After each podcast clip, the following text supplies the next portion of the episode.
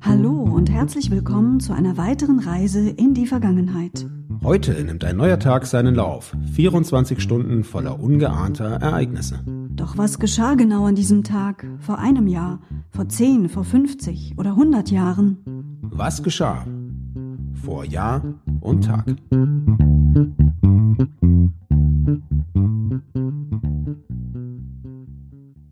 Heute ist Freitag, der 25. Dezember 2020, der erste Weihnachtsfeiertag. Frohe Weihnachten, Sebastian. Frohe Weihnachten, Anna. Vor einem Jahr. Vor einem Jahr ließ die russische Regierung verlautbaren, dass sie im Streit mit den USA über die Nord Stream Sanktionen auf die EU setzt.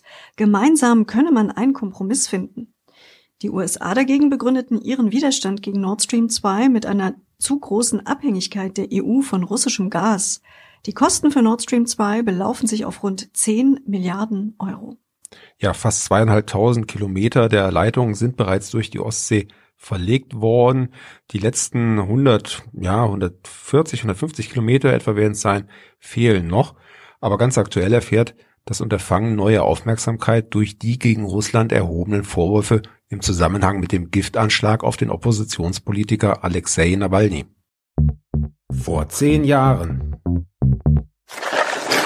Am ersten Weihnachtstag 2010 brachte die Musikerin Alanis Morissette einen Sohn zur Welt. Sie nannte ihn Ever Imre mit Vornamen. Sein Nachname setzte sich zusammen aus Morissette und Treadway. So heißt nämlich sein Vater, der Rapper Soul Eye Mario Treadway. Die Schwangerschaft sei nicht geplant gewesen, ließ der Sprecher außerdem verkünden. Also die Schwangerschaft habe sie selbst überrascht. Isn't it ironic, kann man da nur sagen. Vor 25 Jahren. Heute vor 25 Jahren musste Papst Johannes Paul II. seinen traditionellen Weihnachtssegen Urbi et Orbi wegen eines Schwächeanfalls unterbrechen. Vor 50 Jahren.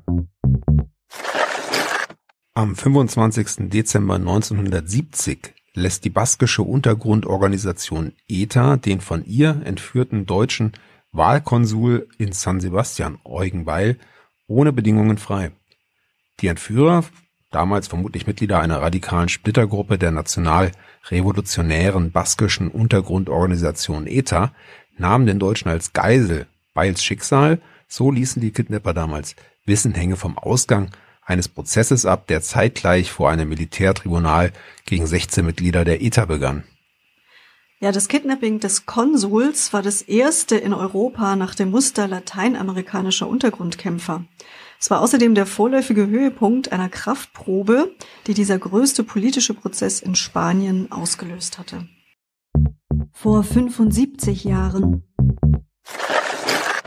Am 25. Dezember 1945 begann Frankreich in Afrika mit der Emission des sogenannten CFA-Franc als gemeinsamer Währung der französischen Kolonien. Der CFA-Franc war seit dieser Zeit mit einem festen Wechselkurs an den französischen Franc gebunden. Das System wurde auch nach dem Ende der französischen Kolonialherrschaft und nach Erlangung der Souveränität der afrikanischen Staaten aufrechterhalten. Und bei der Einführung des Euro wurde dieses monetäre Netzwerk dann auch auf Euro umgestellt. Ja, Anna, jetzt hätten wir eigentlich noch die Rubrik vor 100 Jahren gehabt, aber auch nach größten Bemühungen haben wir da tatsächlich nichts wirklich Relevantes finden können für unsere Hörerinnen und Hörer. Ja, und da kommst du, da kommt ihr jetzt ins Spiel. Wenn ihr eine tolle News recherchieren könnt zum 25. Dezember 1920, dann lasst es uns wissen. Ihr könnt uns gerne kontaktieren über unsere Facebook-Seite vor Jahr und Tag. Wir freuen uns drauf, wenn wir etwas von euch hören.